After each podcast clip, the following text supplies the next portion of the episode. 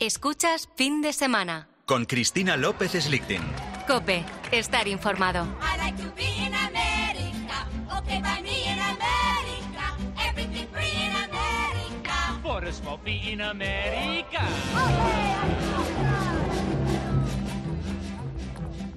Las cosas que os pueda decir de nuestro siguiente invitado no os van a permitir entender de quién se trata, porque nació en Melilla, su padre estaba allí destinado como legionario, um, es muy alto, dice que anda siempre por las nubes y cuando quiere atarse los cordones hace noche en el ombligo, porque tiene un metro noventa y dos, le gustan mucho los animales, también la película de los hermanos Cohen, Muerte entre las flores, nada de eso define a eh, Goyo Jiménez. Porque la prueba es poneos una madrugada que os encontréis muy mal, como yo esta mañana, eh, de muy mal humor, uno de sus vídeos en YouTube, y veréis que no queréis desengancharos, que os trae tan buen rollo que realmente os cambia la vida. Ese es el gran talento de Goyo Jiménez, que aunque nació en Melilla, se siente de Albacete que aunque es alto sabe ponerse al nivel de todos los demás y que aunque es eh, muy culto, pues eh, resulta que nos divierte y se dedica a hacernos reír con cosas muy cotidianas como eh, el mal gusto, como la vejez o como la forma en que nos tratamos los unos a los otros. Y ahora además tengo que contaros que es el mayor experto de nuestro país en asuntos americanos. Fíjate que los espíritus americanos, otra cosa que son mejores que los nuestros, porque son más honrados. Ahí te dicen una advertencia y se, se entiende. Pero vosotros habéis visto Cuarto Milenio eh, de Iker Jiménez. Yo os voy a decir una cosa. Si hablan los espíritus españoles las psicofonías que saca ese tío ahí, a mí me da vergüenza, vergüenza del más allá español. Y luego la psicofonía esa balbuceante y histérica. No se puede morir un logopeda y enseñar a vocalizar a esos pobres espíritus. a esos pobres En América ligan en cualquier parte. Bueno, en el supermercado me encanta. En la puerta sale la chica con la bolsa esa de papel de marrón llenas de cosas hasta arriba, ¿verdad? Es el tío que va distraído, no la ve venir con su bolsa, se choca con ella. ¡Oh, disculpe, señorita! ¡Qué torpe soy! Em, permita que le ayude a recoger este desastre. Se ponen ahí a, a recoger las naranjas y cuando coinciden con la, con la misma naranja, se levantan, se miran a los ojos, saltan chispas. Eso, eso jamás os va a pasar a vosotros. ¿Por qué? Por culpa de la puta bolsa de asas. Y en el interior de la cocina hay otra mesa enorme que cabe todo mi puto piso encima de la mesa, de la cocina, de la mesa. Llena de cosas ricas, huevos con bacon, tostada con manteca de cacahuetes, tortitas con mermelada de arándanos, cereales en un tazonaco que te mueres, esa jarra de zumo de naranja de dos litros y medio que tú la ves y piensas, pero me veo la ya que se os da vitaminas. Y apenas prueban bocado. ¿Por qué? Porque son la primera potencia económica del mundo hasta para desayunar. Claro que sí, no ponen un desayuno así. Nuestro invitado Goyo Jiménez asegura que nunca ha estado en América, así que no sé cuántas películas y series habrá visto a lo largo de su vida Gregorio Jiménez Tornero para haberse ganado tamaño título. Muy buenos días, Goyo. Muy buenos días. Bueno, te actualizo que sí, ya he estado en América. Cuando decía eso, no había estado, pero ahora ya he estado. Y, y además he estado por todo lo alto, porque fui a actuar a Broadway, al Broadway Comedy Club, eh, a hacer precisamente est- este, estas cosas de, de experto en asuntos americanos. Y nada, fue entrar por la puerta grande, por the big door. Oye, ¿y, qué relación de repente tuviste con América después de hablar toda la vida de ello y toda la vida de lo que allí acontece? Bueno, yo la verdad es que cuando empecé a hacer esto, que no era consciente de lo que estaba haciendo, la verdad, porque esto era, realmente esto eran una especie de bromas, eh, más bien de furgoneta. Yo era actor y tal, iba con la compañía de teatro, iba, mm, hacía estas cosas y luego las hacía en, algunos bares. en- entonces no era consciente de, que iba a llegar a hacer esto nunca, pero sí que es cierto que me di cuenta que todos habíamos visto las mismas películas y las mismas series y que en cierto sentido nos habían eh, colonizado culturalmente. Eh, porque es curioso que esto funcionaba, te ibas a un festival al extranjero, te ibas a Italia o te ibas a Bulgaria o te, y, y funcionaba igual. Era muy curioso porque incluso haciéndolo en otros idiomas eh, funcionaba igual porque estos lugares comunes pues forman parte ya de lo que hemos llamado globalización. Entonces, eh, bueno, me di cuenta que había ahí una capacidad de, de construir un, cualquier tipo de guion y tener un background inmediato, ¿no? Y esto que has puesto, que ya tiene casi 23 años, ¿eh? este, estos primeros guiones, pues después me han dado pie a hacer la, la segunda parte, la tercera parte, a tener que volver a actualizar la primera, y ahí llevo, estoy en pues eso, casi 23 años viviendo del cuento americano. la trilogía que ahora mismo tiene en el Teatro Capitol de Madrid, si vienes de Huelva, de Valencia, de Asturias, lo vas a pasar en grande. Es cada viernes, sábado y domingo con, con esa obra I Want to Live in America, que a mí me encanta porque la primera y la segunda vez he tenido que leerlo muy despacito diciendo que trabalenguas es esto. Y resulta que es I Want to Live in America, simplemente que lo escribe así y el, el título es un éxito absoluto. Eh, los, eh, los los españoles, ¿qué tenemos que, que puedan envidiar en Estados Unidos? Bueno, podrían, si supiesen, eh, para empezar, si supiesen la calidad de vida. Es que esto es un problema que tenemos aquí.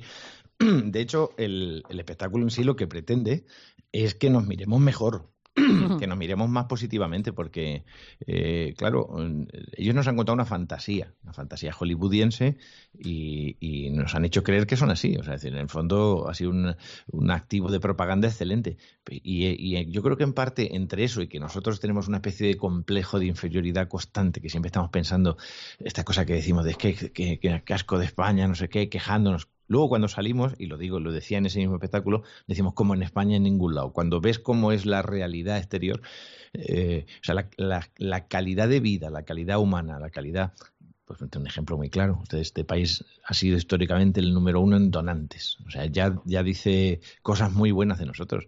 No somos tan malas personas. Esto no es el desastre que muchas veces eh, nos quieren hacer creer que es. Eh, y sin embargo, Estados Unidos es un sitio bastante más inhóspito y bastante más duro. No es, no es país para, como decía aquello, no es país para viejos, no es país, no es país para personas blandas. Eh, sí, es un sí, país en el que se te pide una meritocracia, se te pide un esfuerzo que, y se te pide una entrega, por ejemplo, en el trabajo que, que difícilmente podríamos llevar. Yo creo que si ellos, eh, de verdad, los, los americanos, los norteamericanos que yo he conocido, que han vivido en España, la mayor parte prefieren España, ¿eh? eso te lo digo así de claro. Es eh, Goyo un experto en superar complejos, porque mm, mi abuelo Faustino era de Albacete, yo llevo Anda. sangre albaceteña. Él ha nacido en Melilla, pero se siente de Albacete porque allí se crió y ha crecido, y los de Albacete tenemos el mérito de superar el haber nacido allí. ¿Qué tenemos los de Albacete que no tengan los demás? Bueno, yo soy, el- mi padre era sevillano y mi madre era, era de La Roda, de Albacete, toda la familia. Entonces, yo hago una broma con esto que es la llanura. La llanura te forja el carácter, porque cuando tú naces entre montañas o en la orilla del mar, pues la orografía te vuelve inquieto, te dice, hace que te preguntes qué habrá allende los mares y qué habrá tras esas montañas, qué hay tras el obstáculo geográfico. Pero cuando tú te- creces en, en la llanura, pues te relajas mucho porque dices, no hay nada, Eh, ves todo, te giras en 360. ¡Ay, lo que hay! y- ¡Ay, lo que hay! esto es lo que hay, ¿no? Y lo que hay soy yo y lo que hay es mi mundo interior. Y eso te hace bastante. Yo le llamo el cuajo. Esto los manchegos, el cuajo, el cuajo es perfecto para, para las almas y para los quesos. Y te conforma el espíritu, te hace mucho más behaviorista, te hace mucho más mirar un, un mundo interior y buscar en tu interior la respuesta a las cosas. Eh, hay gente que viaja mucho y lo único que lleva con él en el viaje son las mismas preguntas que tenía antes de salir. Y nosotros hacemos el viaje interior, si me permites. Y, esa, y ese espíritu manchego, ese espíritu de la llanura, yo creo que es muy bueno para el humor. Y por eso Cervantes escribe el maravilloso Don Quijote, que es el mejor libro de humor que se ha escrito, aparte de la como novela, pero es que como libro de humor es bueno. Y, y Quevedo, que también era tenía un señorío en La Mancha, en la torre de Juan, de Juan Abad, y en fin, que los personajes eh, eh, de La Mancha están teñidos de humor porque es imposible. O sea, cuando la gente te pregunta, ¿qué pasa en Albacete? ¿Qué pasa en La Mancha? Pues tiene que ver con eso, con el cuajo, que tenemos una forma de ver el mundo bastante más cuajada. Muchos de los que nos escuchan y siguen a Goyo Jiménez en las redes, en los teatros, en su carrera, quizá no sepan que estudió Derecho en la Universidad de Castilla-La Mancha mientras estudiaba además arte dramático en la Escuela Superior. Eh, realmente eres eh, una persona culta. Bueno, yo estu llevo estudiando y sigo estudiando y pretendo seguir estudiando toda mi vida porque creo que aquello de Heráclito, como me has dicho persona culta, digo, voy a sacar una referencia fina y así cuela. Claro. Eh, aquello que decía Heráclito de, de, la- de que nuestras vidas son ríos, no, no son estáticas. No. Entonces, eh, creo que hay que seguir estudiando y más en dedicándome a lo que me dedico y más en un mundo tan cambiante como este, porque las cosas cambian a una velocidad de vértigo ahora mismo en estos tiempos y, y hay que adaptarse rapidito. El darwinismo dice que sobrevive el que se adapta más rápido, ¿no? Y, en mi trabajo, que hay una oferta enorme de, creatividad, pues hay que estar muy rápido y adaptarse muy rápido. Y aparte del placer que, tengo estudiando, es decir, efectivamente, en su momento, pues me ha gustado mucho la literatura, el cine, de hecho lo utilizo en toda la filosofía, la ciencia. He estudiado por mi cuenta, yo soy de letras, pero estudié por mi cuenta ciencia. Eh, eh, lo suficiente como para además, porque tenía que hacer espectáculos y quería hablar de ciencia con conocimiento. Y cuando digo de ciencia, sobre todo concretamente de física eh, y, en, algunos casos de, biología y de etología, lo que me interesaba. ¿no? Esto me ha llevado a trabajar en programas de divulgación científica, a trabajar en procesos así. Después me gusta mucho la historia. Ahora estoy en un proyecto en, la 2, que ya llevo dos temporadas, que es el, el Condensador de Flujo, que es un programa de divulgación histórica donde encima trabajo con un equipo de historiadores que son mm, unos auténticos eh, figuras de lo suyo, auténticos referentes, con lo cual estudio, aprendo, ayudo, o sea, es una cosa, me, da mucho gusto poder hacer todo esto, ¿no? Y yo creo que, si hay algo que recomiendo a la gente siempre, es que no se pare, que siga estudiando y que siga, que tenga una inquietud, y más hoy en día, si es que hoy en día la ventaja que tienen es que en tu casa puedes abrir una ventana en cualquier dispositivo y acceder a un conocimiento que antes costaba Dios y ayuda a tener acceso a él. Y ahora lo tienes para ti traducido y leído en voz alta por un chat de inteligencia artificial. Hmm, la verdad es que el tema del humor es bien interesante porque habrá quien piense o crea que humor es hacer el tonto y sin embargo yo como, como locutora de radio sé de sobra que lo más difícil de encontrar eh, para un programa es una persona que lleve la sección de humor o que aporte humor porque buscas especialistas en historia y te salen debajo de las piedras, buscas con tertulios de política y todo el mundo es voluntario, buscas pero realmente tener a alguien que tenga ese tipo de inteligencia eh, del humor es muy extraña, ¿eh? Porque es una inteligencia lateral y una inteligencia empática. Es decir, busca resultados siempre sorpresivos. La gracia del humor está en la sorpresa. Mira, tú has puesto unos, audios eh, sobre la primera parte. Yo he tenido que volver a rehacer la primera parte porque la gente venía al teatro y ya sabía eh, los chistes o los resultados. Entonces tienes que volver a sorprenderle, ¿no? Porque si no, esto no es una canción que se canta y no pasa nada. Hay que volver a sorprender. En el humor y en la magia hay que sorprender. Y, y luego, por otro lado, hay que tener, claro, para eso tienes que tener un pensamiento lateral, porque siempre lo explico con un ejemplo que es archiconocido. Cuando el dedo señala la luna, el sabio mira la luna, el tonto mira el dedo y el humorista mira la roña que hay en la uña. Porque tiene, tiene ese pensamiento lateral. Sí, es la visión crítica, decir, oye, ya, pero oiga, usted no se ha lavado los dedos. Aquí nos está distrayendo a todos los tontos con la luna o con el dedo, pero no se ha lavado el dedo. Y esto es lo que la función que tiene que hacer el humorista en la sociedad, eh, en la sociedad y en el individuo. Es, es, como aquel que iba con César cuando César o los César o el romano de turno triunfaba y le iba diciendo memento mori, ¿no? Es el bufón que le ha dicho todo el rato las verdades al rey. Eh, el humorista te tiene que recordar todo el rato que que, esto es una hoguera de vanidades.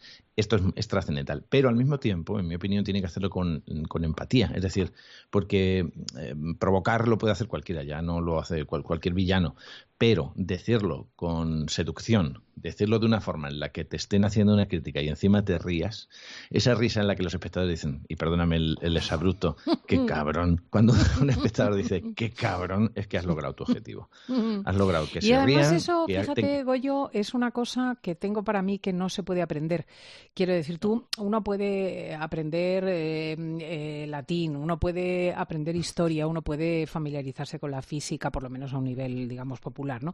Pero, pero el humor es un don, ¿eh? Es una cosa de nacimiento. ¿Tú eras así desde pequeñito? Sí, supongo que es una herramienta de defensa. Mira, yo te decía antes que me gusta mucho la etología, me gustan mucho los animales y me gusta observar. Yo tengo eh, en casa tengo siete perros y observo las estrategias y los comportamientos de cada uno. Y los hay, y hay perros muy llorones y que te ponen así ojitos para que le cedes. Alguno de ellos, otro es muy de, muy de amoroso. Y luego eh, eh, tengo una perra que sonríe porque me ha visto, o sea, ha copiado el gesto. Estos son neuronas espejo. Entonces me enseña la sonrisa, como diciendo, bueno, voy a la sonrisa, que es el, punto de partida de la risa, es una estrategia que, se aprende, es decir, que sonreímos para relajar al otro, ¿no? Los primates. Y, cuando vemos que la sonrisa es una herramienta que funciona, eh, pues algunos animales decidimos, algunos animales humanos decidimos que esa es la estrategia para conseguir el afecto, para conseguir la atención y conseguir el cariño. y, esto es un periodo vital por el que pasas. Y luego yo te añado, que creo que esto es la grandeza del ser humano, que es cuando descubres que ya no es una estrategia para llamar la atención sobre ti, sino que estás haciendo una función en el otro. y que lo que estás haciendo provoca en el otro, por eso te hablaba de la empatía, provoca en el otro una sensación de bienestar, de, de- de- salir mejor que entraron. ¿no? Y creo que ese es mi aporte vitamínico eh, a la sociedad, o el valor que añadido que, llaman ahora los capitalistas. dicen eh, que los altos no necesitáis demasiadas estrategias. Quiero decir, el que nace escuchimizado y enano, pues tiene que hacerse agresivo. Ocurre con los dictadores, que a menudo son extraordinariamente pequeños o, violentos, o, tiene que desarrollar grandes, efectivamente, destrezas eh, humorísticas o, o de carácter. Pero el alto tan alto del metro noventa y dos viene sobrado. Bueno, también es cierto que tenemos otra serie de dificultades, nos damos golpes. Yo además que encima que soy calvo, que hay que añadirlo, eh, te- lo que ganas de alto, lo, o sea, lo pierdes de calvo, porque al ser alto y calvo destacas mucho y la gente te usa como referente. Dicen, eh, les escuchan hablar por teléfono diciendo, aquí al lado del calvo. Y es una sensación constante de, de- de que eres un referente eh, desnudez. para los- malo para los demás. No, yo, yo, mira, sinceramente, yo prefiero, me gusta ser alto, evidentemente, pero creo que cualquier ser humano inteligente, sea cual sea su estatura física, puede eh, aspirar a tener una gran talla moral. Y mejor, decía, eh, en una discusión de, de dos humoristas romanos, de contemporáneos de Nerón, que se llaman Batilo y Pílades, decía uno, tú es que haces las cosas, tú eres alto, pero no grande. Y, y yo creo que lo que tenemos que aspirar en esta vida es a ser grandes. Las esas grandes. Tu padre eh, es militar, legionario en Melilla. Eh, ¿Te Era, era, era, falleció, sí, sí. eh, Claro. Bueno, eh, era brigada de la Legión, además un magnífico militar, o sea, uno de estos, de estos del honor y estas cosas, eh, en el buen sentido, ¿no? De la camaradería, el honor, siempre muy amigos sus amigos y siempre nunca les falló, esas cosas, ¿no? Que nos, ¿Y te planteaste metió- alguna vez seguir sus pasos? Sí, sí, claro que sí, evidentemente. Y de hecho conservo, además, fíjate, decía antes que me gusta la divulgación histórica y, y me gusta mucho la historia militar y me gustan mucho las armas y demás como curiosidad científica, no para usarlas, que no se asuste nadie. Pero me, sí, o sea, en su momento me lo planteé, me planteé intentar entrar en el ejército en la adolescencia. Después, eh, mi, mi propio padre fue el que me, además me intentaba sacar aquello de la cabeza. ¿eh? Me decía, el ejército eh, como cualquier otra institución humana y tiene eh, zonas muy claras y zonas muy oscuras y lo tuyo es otra cosa. Y me lo dejó claro y yo confié en él. ¿Y cuándo pensaste en el espectáculo, en los escenarios? La verdad es que yo empecé muy, muy chavalín, o sea, con 14 años estaba ya haciendo el ganso eh, a cambio de, de- de dinero, eh, que esto es importante, porque de repente eh, hacías cosas y te pagaban y decías, ¿cómo? Que se, ah, que se podía. Eh, esto evidentemente pues siempre genera intranquilidad en los padres. En parte eh, por eso estudié Derecho, que por cierto, eh, otros, otra suerte de cómicos, es una carrera muy común entre actores y cómicos. El mismo Molière estudió Derecho, ¿eh? Eh, para, un poco para tranquilizar a sus, a sus padres. Eh, en su época, sí, sí, se sacó la, lo que entonces era la carrera de Derecho en la Universidad de Orleans, y, aunque también dicen que la compró, pero bueno, eh, era otra época, la gente se podía, no, no como ahora, ¿no? Ahora ya no se puede No hacer como eso. ahora. Claro. Ahora nadie eh, se compra Nadie una carrera pensaría o- en eso. O, o saca una, una tesis que te hace otro, na- ya esas cosas no se hacen, ¿no? Entonces, eh, bueno, pues el, o el- el- el plantearme cómo dedicarme al espectáculo, pues vino desde, o sea, no, no es una cosa que buscase, la verdad, yo quería ser escritor, eh, escribía teatro, o sea, escribía de todo, relato, pues ya me he presentado a concursos y acabé escribiendo una obra de teatro que hizo una compañía y se- esto es así, como en las películas. Se puso malo uno de los actores, lo tuvieron que operar de la espalda y medía 1,92 y estaba hecho el vestuario para él. Entonces me dijeron, oye, ¿tú qué haces también cosas de estas? ¿Te apuntas? Y entré de repente en una vorágine de estar actuando constantemente, eh, con 17, 18 años creo, y, y ya desde entonces ya no me volví a bajar, ya seguí, seguí haciendo cosas. en el- la gente me decía, oye, se te da bien, pero nunca he querido ser actor, sinceramente, nunca. Mm, Si acaso dirigir, dirigir a otros actores, escribir, es lo que más me gusta. Sí, pero Lo fijaos que, no- que a lo mejor no lo imagináis, pero Goyo Jiménez, como has estado contando, desde los 14 años se subía al escenario, ha interpretado a Shakespeare, a todos los grandes del teatro. ¿Qué tal se te da? Bueno, mira, es que es gracioso, porque por ejemplo, cuando fui a la Resat con Ernesto Caballero, que para mí ha sido un parangón de profesor de interpretación, eh, claro, yo llegué a la Resat y yo venía a hacer muchísima comedia, mucho bar, mucho, en fin, de hacer mucho humor. Y entonces dije, mira, aquí voy a dedicarme a centrarme solo en hacer drama, porque lo otro ya lo tengo controlado y quiero aprender esto.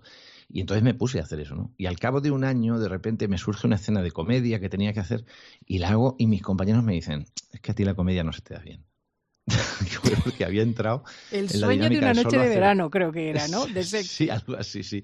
Y me empiezan a decir esto y digo, pues, pues lo he conseguido, porque quería entrar aquí solo a hacer drama y lo he conseguido. ¿no? Es muy curioso, el, el- pero es verdad que, que- que durante mucho, es verdad que, que- que yo me he derivado a la comedia porque al fin y al cabo el teatro es una pura democracia, decide la gente que es la que paga, eh, con su voto, que es comprar la entrada, ¿no? Y, a mí me gusta, me ha gustado, he hecho muchísimo drama, ¿eh? y, de- desde teatro clásico hasta cosas muy contemporáneas, pero al final te conduce la gente. Y tampoco tengo, ya te digo que como tampoco es, no, tengo una- ninguna especie de asignatura pendiente, yo estoy muy agradecido a cómo me han ido las cosas siempre y soy muy feliz, en, es donde más feliz soy, encima un escenario haciendo lo que he escrito, lo que he diseñado para la gente. Mira, ayer estaba con, con mi mujer eh, dándole vueltas al nuevo espectáculo, que te hago aquí un scoop eh, de Sí. que se va a llamar Misery Class y, y que va a tener que ver precisamente con esta, esta situación en la que estamos viviendo, en la que viajamos todos en Misery Class. Sí, Porque, que ha desaparecido la clase media y estamos todos igualados eh, por sí, debajo. sí. Va camino de que es un mundo que nos quita para luego cobrarnos. Esta es la idea, ¿no? Te quito, te va barato, pero luego cuando quieres recuperar los derechos eh, o quieres recuperar las cosas tienes que pagar, ¿no? Y bueno, esta es la, la tesis del espectáculo nuevo y estaba creando y estaba con la emoción otra vez y yo creo que ya es el espectáculo número, no sé, el decimocuarto o el decimotercero. En fin, pero estás con las mismas, la misma, el mismo hormigueo en el estómago de decir que bien, que vamos a poder poner en marcha otra cosa y decir cosas nuevas. Creo que como en términos taurinos lo que no te puedes permitir es perder eso, la afición. Yo creo que el, el humor español vertebra nuestra historia, vertebra nuestra literatura, nos define muchísimo. Eh, Goyo Jiménez, por lo tanto, nos, nos conoce mucho. Él dice que es seguidor de George Carlin o de Woody Allen, como algunos referentes cómicos, eh, y nos ha investigado mucho porque en el programa Un País para Reírlo de televisión entrevistabas a grandes figuras de la comedia de nuestra tierra. Eh, ¿Cómo fue esta experiencia? ¿Qué has concluido tú sobre el humor español? Pues mira, he pasado por todo. Además hice humor. Bueno, yo no sé, no sé si sabes que yo, uno de los primeros sitios, el segundo, la segunda radio en la que empecé a trabajar fue aquí, en esta casa. O sea, Ah, no fue con sabía, Paco Aguilar.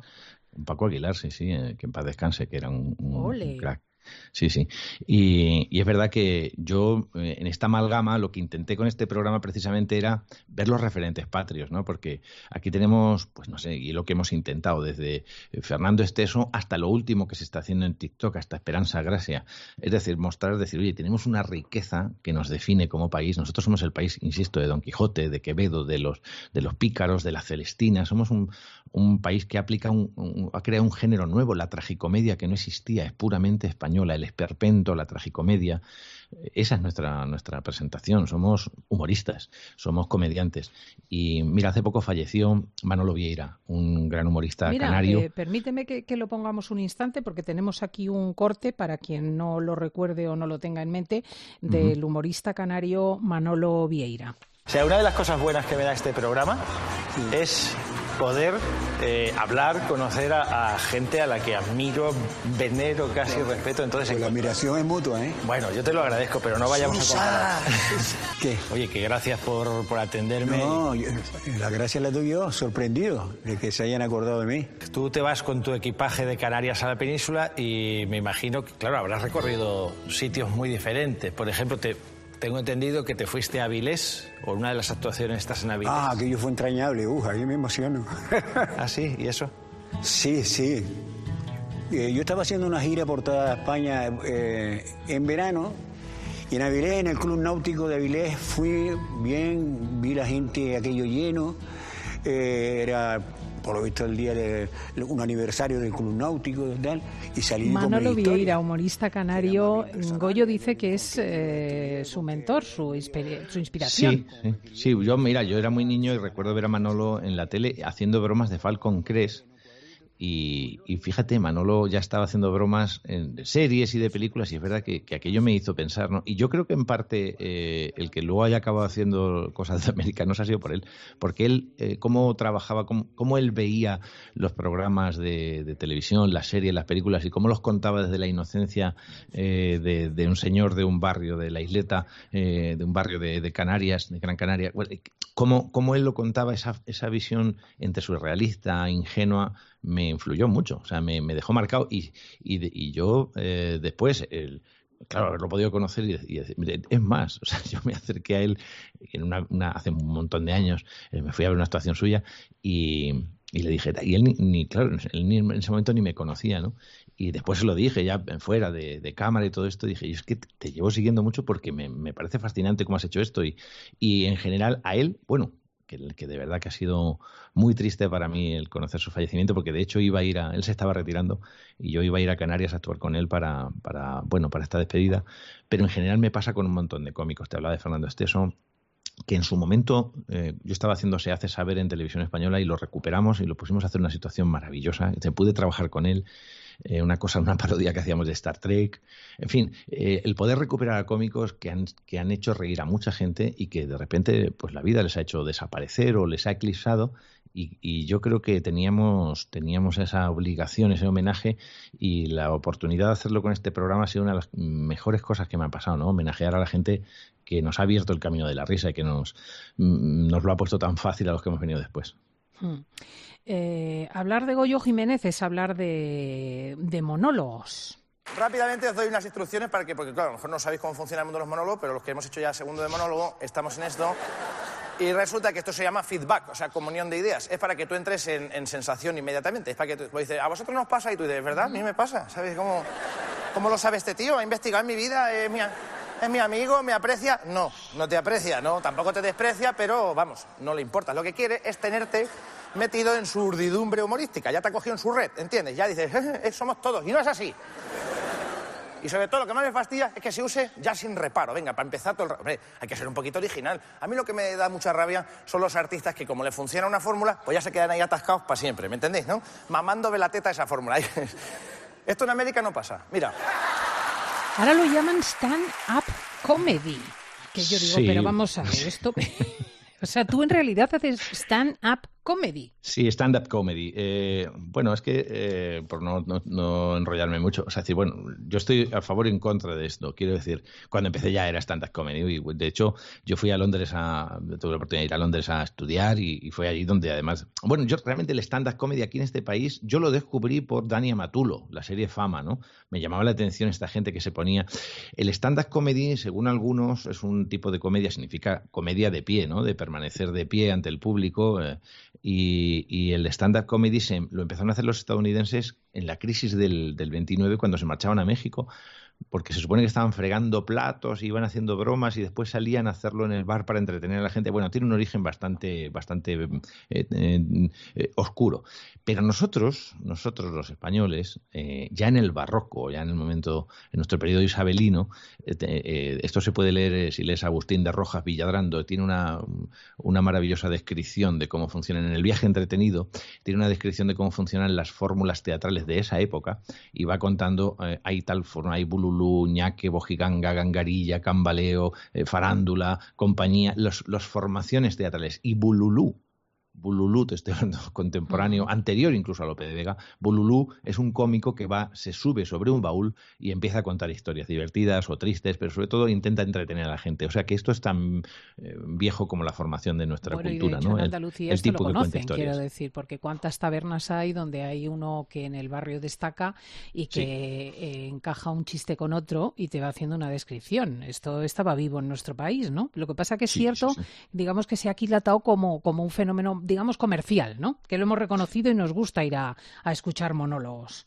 Bueno, yo te podría contar que igual que comemos hamburguesa, que se supone que es un filete de Hamburgo, o el hot dog, que es un filete de Frankfurt, o el chop suey, que es una sopa china, y la pizza italiana, y nos la han vendido los americanos como suya, pues es verdad que han cogido este tipo de cosas. Aquí en España se hacían soliloquios y monólogos cómicos en todos los teatros durante el siglo XX hasta, hasta la Guerra Civil. Era una cosa muy común, ¿no? En teatros, en cafés y todo esto, la gente haciendo eh, soliloquios cómicos. Eh, el propio Gómez de la Serna hacía este tipo de cosas, ¿no? Eh, entonces, bueno, pues nos ha venido aquilatada por la cultura americana, que parece que le da peso, y lo que ha hecho ha sido como ponerle una especie de, bueno, esto es cultural, es underground, es inteligente, porque antes al humorista lo veíamos como un entretenedor. De repente entra en juego toda esta cosa de que el humor eh, tiene un punto filosófico, intelectual. Bueno, eh, es que también ya te digo que, somos muy de... Es que, eh, fíjate, nosotros veíamos El Quijote como un libro de humor hasta que vinieron unos alemanes a decirnos, unos críticos alemanes a decirnos que era un libro profundo y no lo, no lo habíamos visto. Yo qué sé, si es que las actividades humanas pueden ser todo, pueden ser un montón de cosas. Se llamen stand-up comedy o se llame, se llame soliloquio cómico. Es verdad que suena más comercial stand-up comedy que soliloquio cómico. I Want to in America. Recordad el nombre porque está en el Teatro Capitol de Madrid cada viernes, sábado y domingo con un número distinto cada vez. O sea que podéis repetir y podéis eh, jartaros con Goyo Jiménez de mejorar el estado de ánimo. Cuesta más barato que el psiquiatra y da mm, a veces mejores resultados. Además, con la lista de espera de, que tienen los, los, terapeutas mentales ahora, fíjate que es curioso, ¿eh? porque eh, son seis horas de espectáculo prácticamente. O sea, es decir, eh, esto es una locura y te lo digo, no me gusta alardear, pero ahora lo voy a hacer. Esto es una barbaridad porque ha sido que he ido escribiendo mucho material durante años y, y son tres espectáculos diferentes. Se pueden ver separados, se pueden ver en el orden que quieras, pero eh, lo gracioso de esto es que quien ve los tres te dice, mm, es increíble que no te repitas, no tener la sensación de repetición y tener la sensación de que están perfectamente equilibrados los tres. Pues y te puede gustar ligeramente más a que uno se que el otro. las tres entradas, la del viernes, la del sábado y la del domingo, porque puede ser una tournée. De... Hay un abono, de hecho, que lo hemos pensado precisamente para que la gente pueda verlo cuando le dé la gana, porque como estamos hasta mayo, así se lo pueden distribuir. Eso ya lo, son estas cosas que piensan los, los mercantiles, eh, que son muy buenos con los que trabajo.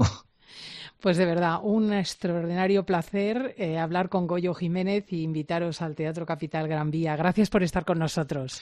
Gracias a ti, porque me lo he pasado de miedo. A mí, como habrás descubierto, me encanta escucharme. Y si cuando hay una voz tan inteligente y tan, y tan dulce al otro lado, pues se hace mucho más fácil. Es que lo de Albacete marca, Goyo. Claro que sí, claro que sí. Hay, hay, hay muy buena gente radiofónica en Albacete, ¿eh? sale, sale muy buena gente de Bueno, miramos nuestra María José Navarro. O sea, esto es un Por venero, ponerte un ejemplo. Un o nuestro Constantino, o nuestro Pedro Piquera, gente que, que han salido, que, que, han hecho radio, bueno, en fin, ya te decía, y, el, y Paco de Aguilar, que, que en paz descanse. Efectivamente, son las cosas de la llanura. Goyo Jiménez, muchísimas gracias. A ti y a todos tus oyentes. Adiós.